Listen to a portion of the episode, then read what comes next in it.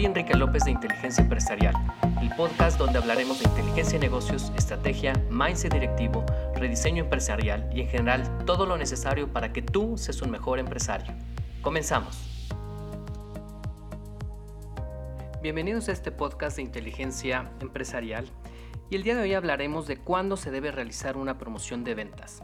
Normalmente siempre que queremos vender hacemos una promoción o hablamos de una promoción para que nos conozcan. Sin embargo, a veces no tenemos claro cuándo hacer qué tipo de promociones. Entonces, normalmente hay dos razones por las cuales nosotros eh, debemos hacer eh, una promoción. Porque buscamos vender más o vender lo que no se vende. Cuando se busca vender más, lo que buscamos es un incremento de volumen y entonces tenemos que tomar una posición de ganador. ¿Qué significa una posición de ganador? Bueno, pues existe una excelente aceptación, hay un producto muy competitivo y lo que buscamos es reforzar la diferenciación. Cuando tenemos un producto ganador, entonces debemos buscar eh, hacer que la gente entienda por qué nuestro producto es ganador y tomar una, una promoción en ese sentido. Entonces, podemos hacer ofertas armadas, shows, exhibiciones, incentivos al canal o concursos de ventas para que el producto se pueda comercializar más. En el caso de que queramos vender lo que no se vende, eh, estos productos por alguna razón no se venden y son dos principalmente, porque no se conoce o porque no se desplaza. Si no se conoce, entonces es un producto desconocido, si no se desplaza, entonces es un producto ignorado.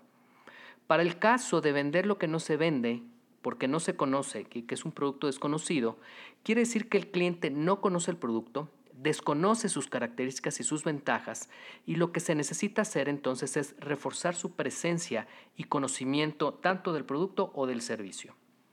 Para este caso entonces deberíamos hacer pruebas de productos o samplings, ofertas armadas con otros productos que sí se conozcan, eh, hacer mucha comunicación eh, como en punto de venta o point of purchase y hacer que la gente esté pendiente de ese producto y quiera probarlo, ya sea por un cupón o por un descuento, y buscar cabeceras o zonas calientes para que la gente esté consciente de que existe el producto.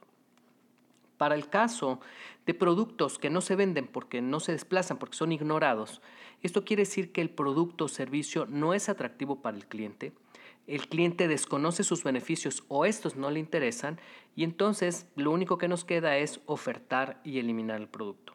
Si es este caso, entonces debemos buscar hacer cupones de descuento para que se puedan eh, desplazar el producto, hacer ofertas, dar un 2 por 1 poner productos en botaderos o promociones para el canal con la intención de que el producto se pueda desplazar rápidamente y podamos nosotros eliminar ese producto.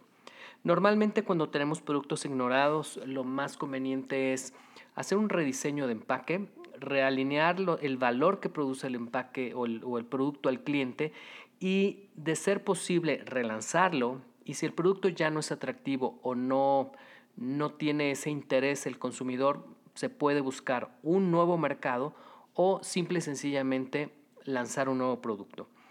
Obviamente tomando en cuenta todo lo que nos dice o nos, nos indica el, consumidor.